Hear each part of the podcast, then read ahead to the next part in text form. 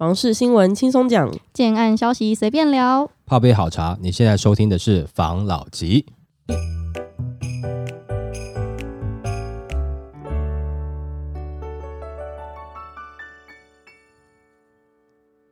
关心你的房事幸福，我是房老吉。我是大院子。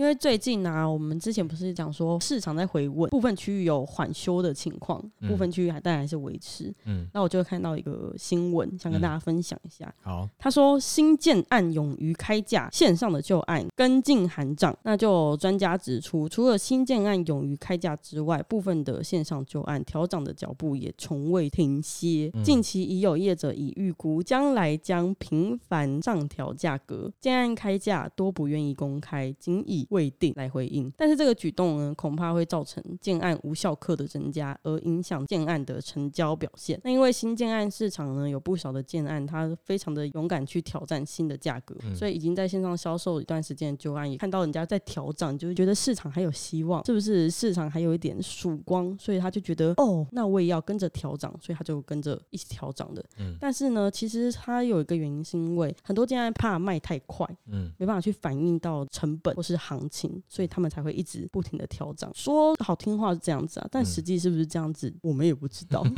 要涨价总是要有理由啊。但是还有另外一个专家认为呢，建案开价合理，符合市场，是买卖双方双赢的局面。对于价格有期待的买方，现在有不少案子都有溢价的空间可以去谈。只要是产品规划适合自己，价格也可以负担，消费者就可以出手。那我讲这个专家呢，是房地产代销龙头，所以他现在讲出手嘛，因为他是卖房子的嘛。那至于到底该不该出手，老金觉得。我觉得哈，其实再等一下啦。我们这样分析，因为其实你那天有给我看一个东西，也有其他的 YouTuber 对，好 YouTuber 或者是说名嘴在讲这个房市会不会涨的问题嘛。我的看法是这样，房价它会不会在这个时间涨？其实，在前一段时间，它有一些利基点，就是之前讲说，我们政府实施了一个很好的政策，让很多的中小型的建商现在就是捉襟见肘，银根紧缩，因为信用的管制的问题，所以它的土建融哈不好去。处理它的自有资金必须要达到大概要五成到六成啦，这样子变成说很多的小型建商是不是就没有办法在这个时间还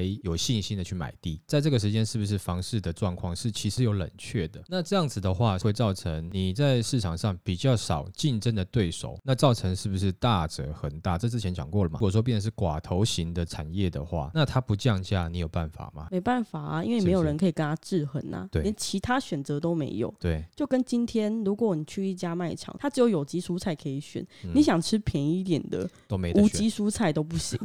对，所以像现在状况没有，就慢慢开始浮现了。也就是说，这些比较中大型的建商，或者是说比较有实力、有资本的建商，他买土地他不需要经过银行，他甚至有办法就自己自有的资金就可以买土地了。甚至他有些地是囤着的，能够养地的这种建商。那这样状况下，这些建商如果都不降，甚至他们要涨，是不是就有机会营造一个市场上它的价？格还在涨的感觉，而且你感觉不出来。事实上，它也许没有在卖，但它也没也没有在怕，可能赚的够多嘛，自有资金也够多嘛。那这样对我们真的是好的吗？市场变得有点不健康的感觉。对，没错。但从另外一个角度来看。我还是认为房价是会下修的，因为即使是他们再好，现在不是撑不撑的问题了。我觉得，如果大家都急着想买，在那边比谁先释放出想要买啦，或者是说服软的这种状况的话，那当然就谁先输嘛。但现在状况是，这个价格跟经济的状况是让很多人已经打消了要买房的念头了，甚至觉得，呃，那我就先放着吧。就是说，他心里面还是有想买，可是他觉得暂时这个是不可能的。他也没有说我在等你释放什么讯息，没有，他就暂时先去专注在别。的事情上面了，重心也没有放在他要买房子这件事情，他想买，但是他重心不放在这了。那这样子的状况，不是说我建商在跟你撑谁久，他暂时失去兴趣了，那怎么办？如果我是建设公司，你是不是迟早你还是得去刺激一下市场？我们刚讲嘛，现在整体的状况，它的单价跟总价已经高到不是说你的薪资有办法负荷，不是全台湾都是在半导体上班吧？高到你的薪资没有办法负荷，你的生活会受到影响，然后再来是全部的景气有问题，这样子的话。话，你觉得你买房子可能你自备款都很辛苦之外，你银行贷款到底能贷多少？银行不是傻瓜呢，你最后还是要牵扯到贷款。嗯如果你的贷款都没有办法像之前一样，之前总价还稍微低一点的时候，单价还稍微低一点的时候，我可以贷到七成八成。那如果之后呢，可能银行还要审核你的这个状况，都只能给你贷到七成，但是单价总价要提高了。请问一下，你觉得这些人有办法买吗？少了银行的 support，即使建商再怎么坚持，这个市场的量就是会下降，因为不是这么多人有这么多的资金可以去就是很轻松的买房子。当然不可讳言，还是有一些有钱人，或者是有一些投资客，现在还在蠢蠢欲动，想要比如说哪边可以短买短卖。有的人说在选完之后会有一波涨势，我不会说它完全不对，在某些区域上，你当然你地段好，你房子新，然后或者是说你的品牌不错，你是有涨价的本钱的。那再来是，如果说你是大建商的话，你也有机会涨价，对吧？但这个涨价是你在讲，会不会成交呢？你到时候可能还会看到一些讯息，哎，有成交啊，对，那他可能卖的客户也是有钱人的客户，这样子去营造好像房子还在涨，但事实上你仔细去看，我们常讲嘛，这个量先价行，所以你的量一定会先跑一阵子，就是它开始量下降，你的价格才会做调整。但是我们现在的量才刚刚开始萎缩，你就希望价格有很快速的调整，我觉得可能有一点难度啦，嗯哦，要有一点点的耐性啦，还是维持之前的看法啦。我认为还是在明年的下半年的时候是比较适合的，因为从现在开始，还有到明年上半年，我认为还是在一个拉扯期，建商或是代销那跟消费者之间的拉扯期。但是当这个拉扯哈，就是拉到多数的人已经对这个失去了动力的时候，房价会不会降呢？就是回到以前看嘛，连大安区都降过价，降价的时候还居然没有人买嘛。好，你现在回头去看，你现在买大安区一平一百二十万、一百三十万，你会不会觉得哇，怎么那么划算，这么便宜啊？这也不过才七八年前的事情啊，现在没有两百以上，你怎么可能买？好，没有两百到两百五之间，你买到不用走过去。对啊，在那个时候都有这样的状况，所以那个时候降价还有大概三四十万的这种单品的价格，所以会不会这样？我觉得还是会，只是现在多数人可能不一定会承认。那我觉得那一位专家或是那个 YouTuber 讲的，其实也没有错。也许以他收到的资讯来看，然后我们自己听到的也是嘛，中大型的建商他没有要降嘛，而且我现在在想啊，银行不是做信用管制嘛？对信用管制会不会就是造成中小型的建商他没有办法去买地，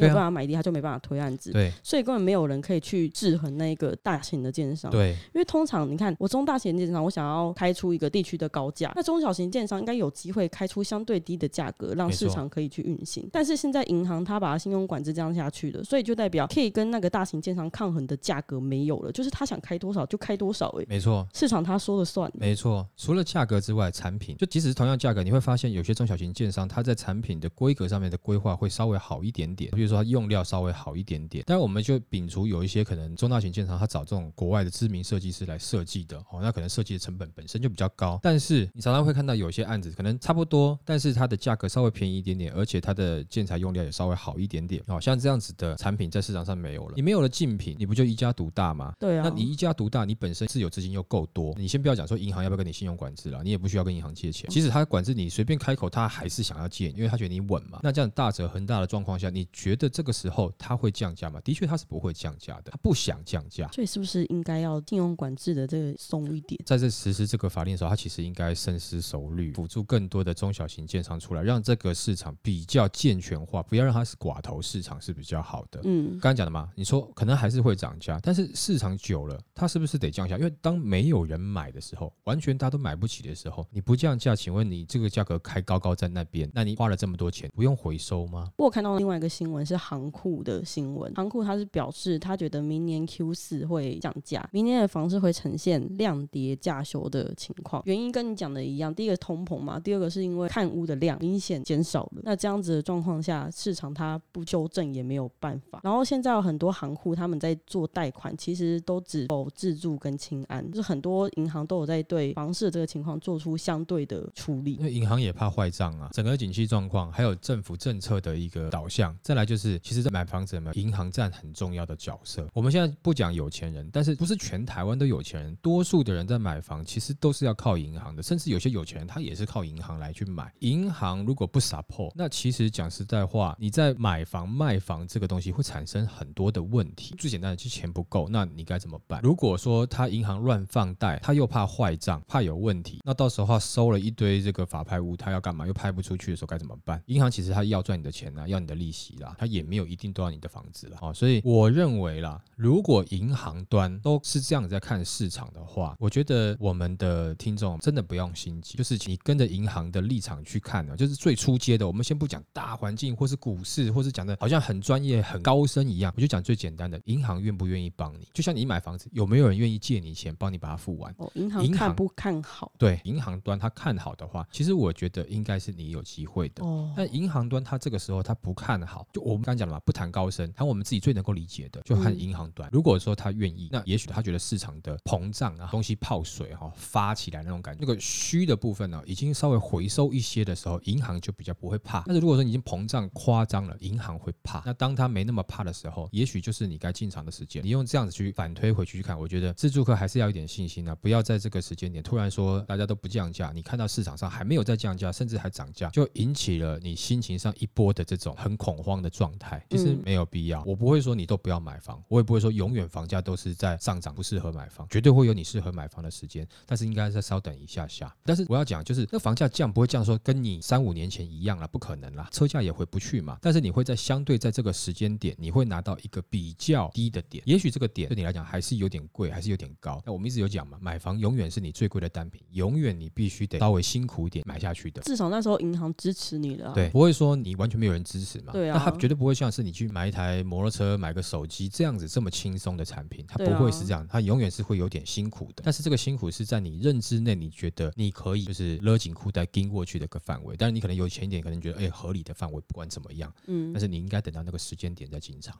来下一则，明年推案停看厅，北部上柜建商铺预售会放缓。今年下半年房市买气不佳，明年是否会暂缓推案呢？专家都表示，预售确实会放缓脚步，比较倾向于先建后售。目前有一个已经销售六成的案子，现在已经封盘了，预计要等到成屋之后才会继续销售。市场上也不乏有这样子的案子出现。这个北部上柜的建商呢，他就表示，明年的房市虽然不到悲观，但是会多了几分保守的气息。目前他们已经在新建中的有三个案子，但是确定会明年公开的只有一个案子，而且会以成屋的方式去做亮相。就有另外一位专家表示，明年的房市将以谨慎的态度来面对，成屋销售会持续进行，但预售部分则会放缓脚步，先把重心放在工程进度，以掌握相关成本，届时在销售上也能有多些弹性。以目前的市场环境来看，许多建商比较倾向于先建后售，但仍不排除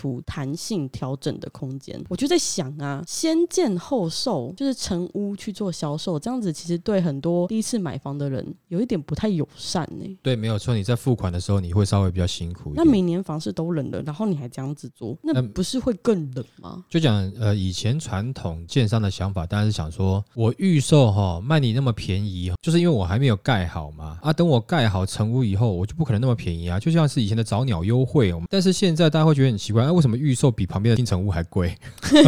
现在预售已经开在未来价了，成屋之后它还要再涨一次价，嗯，就是已经越来越敢开了嘛。等于说这个价格你就会买起来很辛苦了。消费者宠出来的啦，都投资客宠出来的。对的，没有错啊。但投资客这样做，那很多人也跟着跟风嘛。但跟风，你说真的不好吗？如果你买下去了，这房子你喜欢，这个价格你也付得起，那你开心就好了嘛。你管那么多，你开心就好啦。啊，钱多花一点，你愿意的啊，那是你的家呢。如果说你把它当成是单纯的投资物品来看的话，你可能会觉得有点贵，不划算，我投资失利了。那如果你把它当成家来看的话，那它的抽象的心理层面的意义就不一样了嘛。你不会讲说，呃，我当时娶了老婆哈，花多少钱不划算，你不会这样讲嘛，对不对？嗯因为那是真爱嘛。可能离婚的时候会啦。啊，对对对对，你在那个状况下，你会觉得，哎，这些一切都是合理的。那你只要你喜欢，你继续爱下去，那是没有问题的。嗯啊，我们也不是说你之前买贵了，跟风买了，然后你一定是傻子，不是啊，你爱就好了，没有问题啊。那么有的时候买房子就像缘分一样，跟感情一样情我愿，对了，真的是这样子啦。那你对上眼了，就是他了，你就是要买下去。那这个东西就是你能够接受的价格，至少你你是付得出来，你也愿意买了。那我觉得这个后面别人多说什么也都不用管了。说实在话啦。你这样讲，我就突然想到一个很好笑的，前阵子买房子那个气息啊，嗯比较像是网络交友，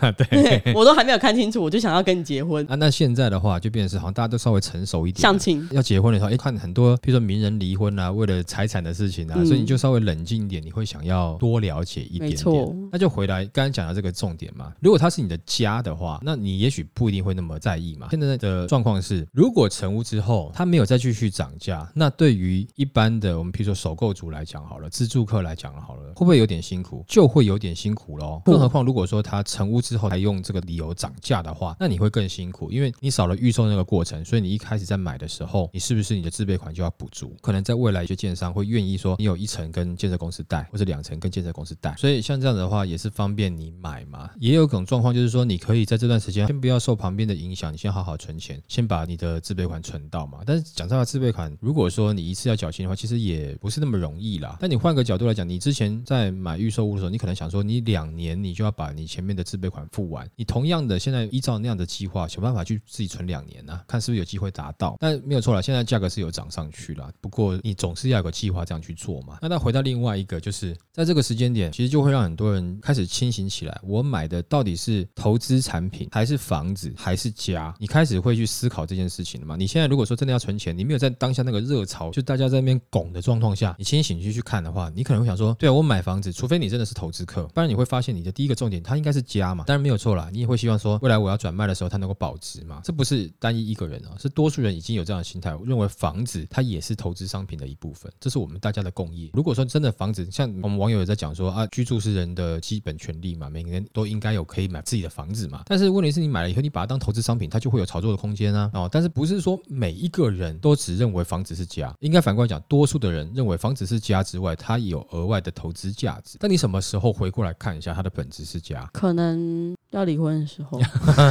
这个时候你也许可以冷静下来看，成屋有个好处啦，他就是说你在图面上你可能看不出来这个产品它可能不管是动线规划合不合理，或者说这边的空间大小小对不对啊，它的距离够不够啊，或者说它头抬起来上面的空间怎么样啊，上面的梁怎么走啊，你其实都没有感觉到，甚至有到后来发现，哎啊我怎么这个插座哈，它为什么不坐在这个位置？明明这边是设计给你，比如说好五斗柜好了，但是它的插座还是在下方，刚好斗柜把你的那插座盖住，那有的人开始就会在意这些问题啊，或者隔音的问题等等的。你在这个时间点没有做，成屋其实可以让方便你更去了解你买到的是什么产品，就是你觉得哦我要赶快买，图面上 OK 你就 OK 了。这个你现在这番言论让我很有反思，嗯，因为我就是这样子。但是你那个时候的图，其实我有帮你看过嘛？没错啦，我那时候真的很幸运，听了你的分析，嗯，下手了，嗯。这是现在钱都存在对的地方，没错。但是回过程去想，它有许多配备，好像我没有到这么满意。但是你要换个方式来看，但是我那些钱也只能买到那些东西。对，你是首购嘛？没错。但是因为你在业界，你将会看到更多更高级的，对啊。譬如说，你今天是在做车子的 YouTuber，嗯，你整天在试车，可能是个保时捷的车，但是你试到一般本来是 Toyota 的车，你会觉得它有落差。但是问题是，Toyota 它的那个车款，它也是好的车子嘛，哦，只是说它的配备不一样嘛，这个是循循序渐进的，这个。不用急啦，你一下就要买到 S Class 这种等级，那你不会觉得年轻人开老车这样很怪吗？它很顶级啊，没有错。但是你循序渐进，这没有关系。图面啊，其实在这个时间点，我相信会越来越多的自助客哦，会学习去看。如果说有些成屋出来的话，我觉得大家也可以去看看成屋的，然后再来去看看图面的。这个房子是要陪着你的，不管你在卖掉它之前，它都是要陪着你的。也许你也不会卖，不知道，但它会陪着你的。那你总是希望好嘛？啊，你总是希望哦，这个里面怎么样？因为你要在这边生活嘛。所以我是建议。如果说可以的话，这个时间点就是大家应该认真去找对的产品的时候了，就是你的家的时候了，用心感受的时候到。对，之前你们去看产品，就是哪边热，哪边有价差，你们去嘛，或者哪边会涨嘛，然后很多人买嘛，哪边可以转，对，那都是别人讲的，在这个时间点都是别人讲，别人说会怎么样，别人说会怎么样，你有没有真正亲自去感受过？如果你住在这边会是怎么样？这个时候是不是你可以醒过来，我去感受一下？如果是我回到自己，我要什么东西，我要什么东西，而不是别人讲的了，可以作为大家。反向思考的一个点，也许建商他们会这样做，开始走向成屋销售，但是也给自住客一个机会，是去看一下你真正未来家是什么样子，在那边生活是什么样子，你可以去感受，那真的是会有一些差别的。图面上看，除非你真的很懂看图，那我也会建议说，如果可以的话，真的还是学一下看图，那不然你去看一下成屋也没有问题。甚至你在这个时间点，应该更去找更多的就是不是以培养投资客为主要目标的建设公司，因为有些建设公司它是跟着投资客在走的，或者他跟投资客。是一个共生关系的，在前段时间，你反而会发现有一些建商，他是在盖这种就要求居住起来的一些品质，就是有时候这一点小小的东西，可是那些都是小小用心的地方。像这样子的建商，在前段时间呢，你可能看不到，大家炒作来炒作去啊，啊，满天的战火都是烟雾弥漫的，你哪看得清楚？现在烟雾开了，你也许可以找到这样的建商，他规划跟你的产品，有时候差那一点就差，为什么呢？每天不舒服一点，但问题是你在这边可能要住个十年二十年，这那一点点不舒服，不会累积的很不舒服吗？很不舒服。那如果说，诶，他都帮你考虑好了，那这就是好的房子，它就会是你一个美好的家。这个时间，我觉得大家思考看看，好不好？也许可以去市场再看一下，好，就是先看着来了。来下一则。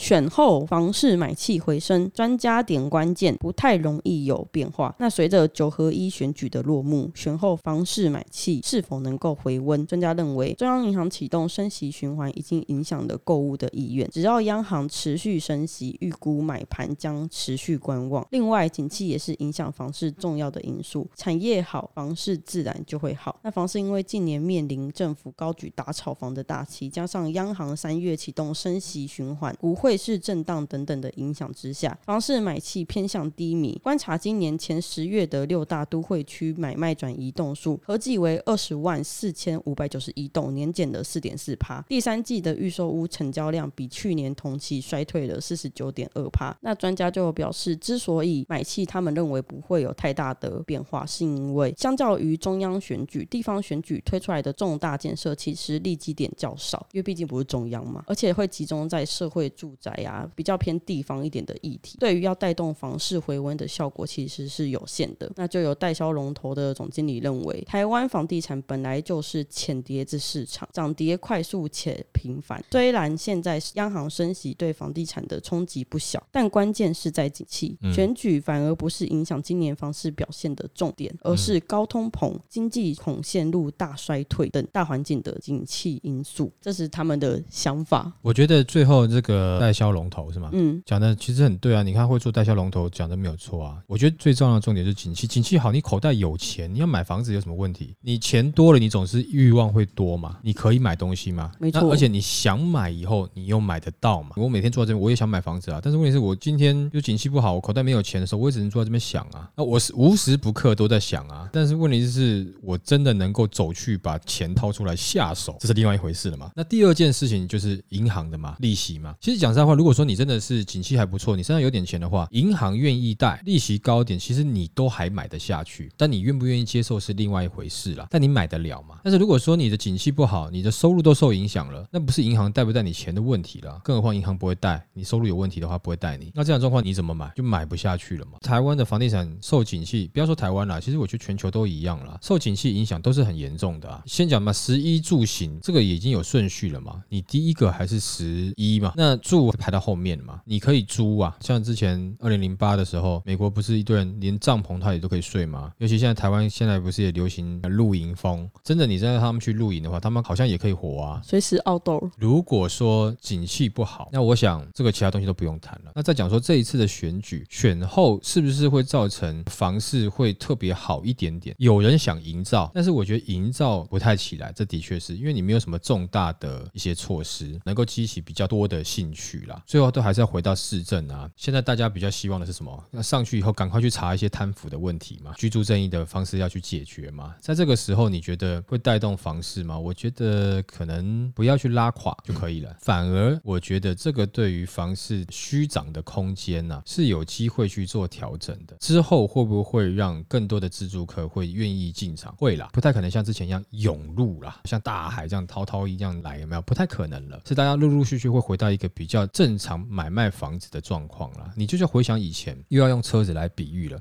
不管什么车子大卖，你觉得还好啊？买车大概就是这样子嘛。那时候还有景气稍微好的时候啊，哈，一堆人拼了命去买车，然后车要等很久，都是一定要买。二手车还涨得比新车价还要贵了。啊，你只要现在你要买二手车，马上就可以拿车，但价格我跟你新车价格一样，我可能开了三个月、四个月，车子你都开旧了，还跟新车价格一样，那只是你不愿意等嘛。但是那个时候大家口袋有啊，就有人就接受了嘛。那你会觉得这个状况很怪、不正常？就像前一段时间的房市，你会觉得哇，是不是有点过热了？那接下来要走的路，它就是比较正常，你买房子或者你买东西正常的状况啊。没错，我有看到这个代销龙头，他有另外一则新闻，他认为房地产是资金最好的停泊处。他说，房子买超过十年，房价什么时候让大家失望？因为房产的价格都是在大涨小回的状况。如果有需求，其实任何时间都是好的买点。重点是你要有需求啦。那他就表示，因为今年下半年受到科技业去化库存的压力、寿险业防疫险的亏损、股汇双杀等等的利空消息影响，房市买气有降温。专家指出，现在就是把所有动作放缓，毕竟房价若像过去这样飙涨，也不是什么太好的事情。如果你是一个很在意短期涨跌的人，你应该要去做股票。长期来看，房地产是最好的停泊处。对了，他可以这样去讲，那也许有的人不认同，不过我的立场我是认同的啦。但是它不应该飙涨，它慢慢的房价缓涨上去，我是可以接受的。当然有人讲说，哦，其实现在房子这么多，没有啊，房子已经供过于求了。市场上的状况是这样，就是说，如果说老房子哦，四五十年的房子，你也纳入统计，这样不太对。那有些人买这些房子只是为了等都更嘛？但现在多数年轻人其实都还是希望买新房子啊。你也不能说台湾的车子很多，每个人平均都一台车，不是啊？有的些是老车子、旧车子啊，这种感觉，大家希望能够开新车嘛？我希望能够住比较新一点的房子。那新一点的房子，然后在新的一些区域，那它供给的量够不够呢？也许还没有很足。如果说我今今天只是去买那个五十年的、四十年的老房子，你说它要一直涨，这可能也有点问题。除非你的地段真的是超级精华地段的，那你围绕都更以后，你可以大赚一笔的。不然的话，其实它也没有说都是一定一直涨上去的。但是房子在前面十几年这样的涨幅是会有的啦，尤其前面十年啦。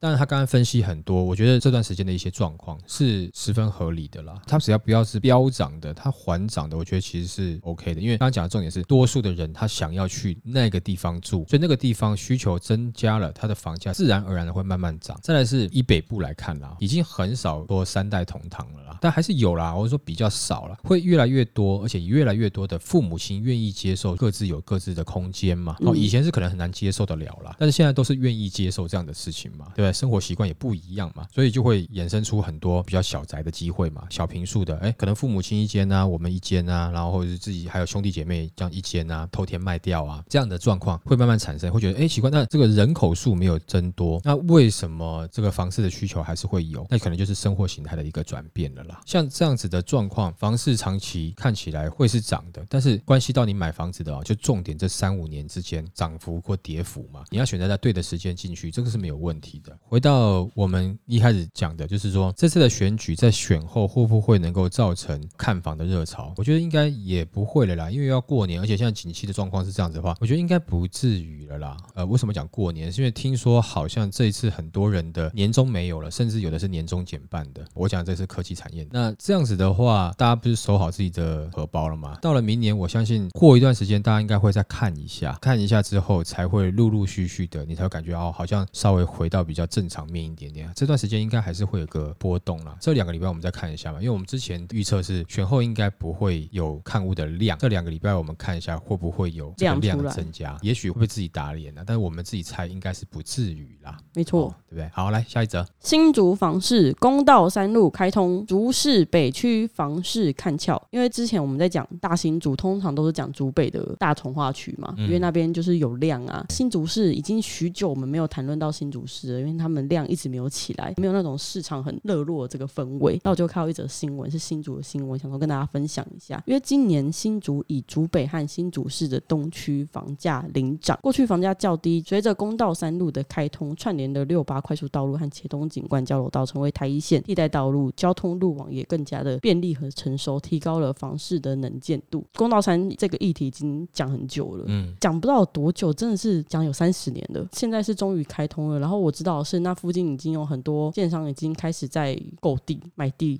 抢地，然后那边案子也是推的差不多，卖的也算顺利。前段时间的状况来看，另外呢，在这一个区域啊，它会即将推出新竹首座的社会住宅，合计有六百四十户，其中套房是三百九十五户，两房是一百七十五户，单房是七十户，然后里面会有幼儿园跟日照中心等等的。除此之外，在那附近还会有一个四千平的都更招商案，国泰建设它有获得为最佳申请人，但是未来是跟谁签订还不确定。那将会带动区域的发展，成为区域的方式的指标。意外是社会住宅这个部部分盖在那个地方，让我有点打一个问号，而且是套房。因为我之前有在研究公道五跟公道三，还有竹科那边有一个 X 计划在公道五那边，公道三那边其实比较多的议题都偏向生活面，没有那种产业类别的，所以在那边盖套房的用意到底是什么？可能就是让你可以骑摩托车去市区上班，或者骑去园区上班吧，应该是这样子啊。因为如果说以房价来看的话，比较有机会让这些人入手了。但是你看那边的整个氛围的状况，因为它还没有开发起来嘛，没错哦，那现在到底是谁来去执行？难讲嘛，因为新竹好像换了首长了嘛，就是整个党派是不一样的了嘛。之前讲好的计划还是会去做，但是这个开发案会不会是国泰做就不知道了。那即使是开发完了以后，你也不清楚到底这个社会住宅到底是谁来盖嘛。你如果请到棒球场那一群来盖的话，你可能进出厕所就会有点问题嘛。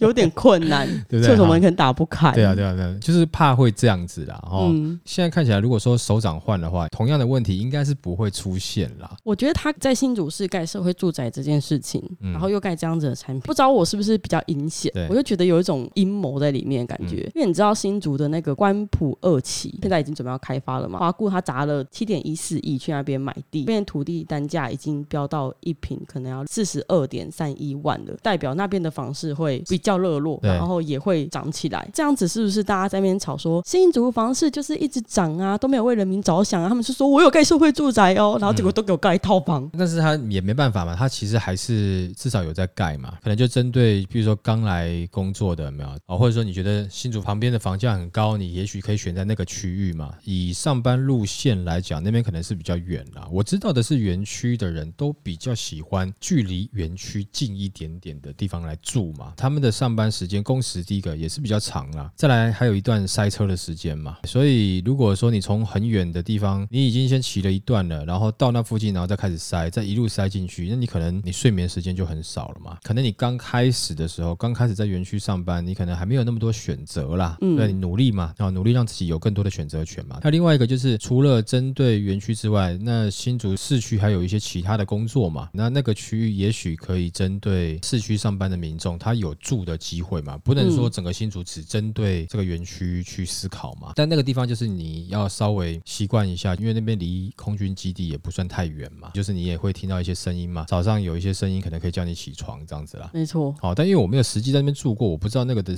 音量到底是什么时候开始会不会很大声啊？所以说像这样子的状况，就是你只要习惯的话，因为也不是说很近啊，不是说你在飞机旁边啦，那只是说飞机升空了以后，在空中传下来的声音，你那个区域也是说还是会听到一些啦。但没有错，你会觉得好像这个区域，你可能感觉跟关埔特区比起来，或关埔二区比起来，如果你是园区上班的话，你会觉得好像有一点点条件上有点差异。但问题，就是因为这样子，所以他有办法给你更贴近你的价格嘛，就是哎，你的人生从这边开始是一个利基点，开始努力嘛，这个也没有不好啦。而且公道山那边飞机是偶尔起飞嘛，然后我看到另外一则新闻，有人在讲，因为它关普特群的房子的覆盖率其实很高，所以栋跟栋的距离其实有点近，有时候可以看到邻居穿内裤在 家里走来走去。网友很妖兽诶、他还在下面留言说什么关埔的那个住宅距离啊，根本是可以随时跟邻居借酱油。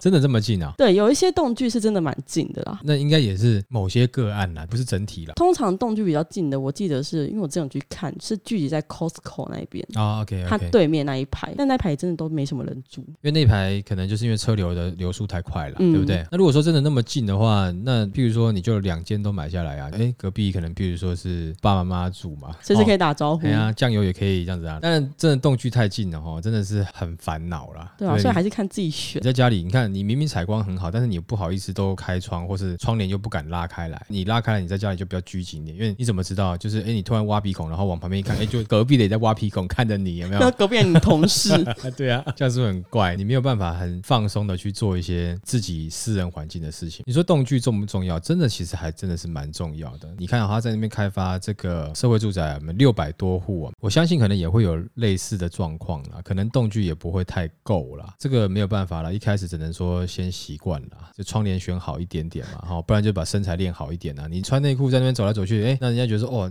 至少身材蛮好的。对面有个教练哦之类的。那感觉是不是蛮好的？但是如果说这会不会对你造成来讲是一个压力，就是说哦，我身材不好，我就不敢这样子，有没有？那也许也可以是个动力啊，有没有？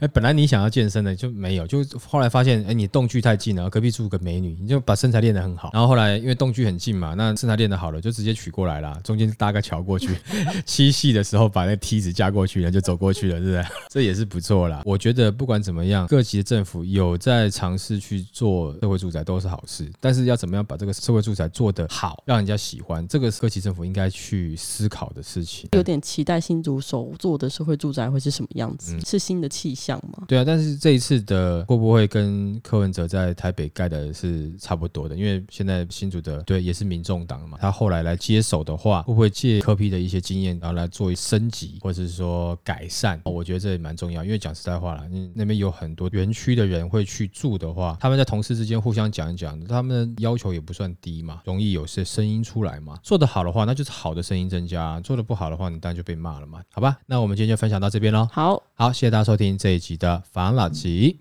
拜。拜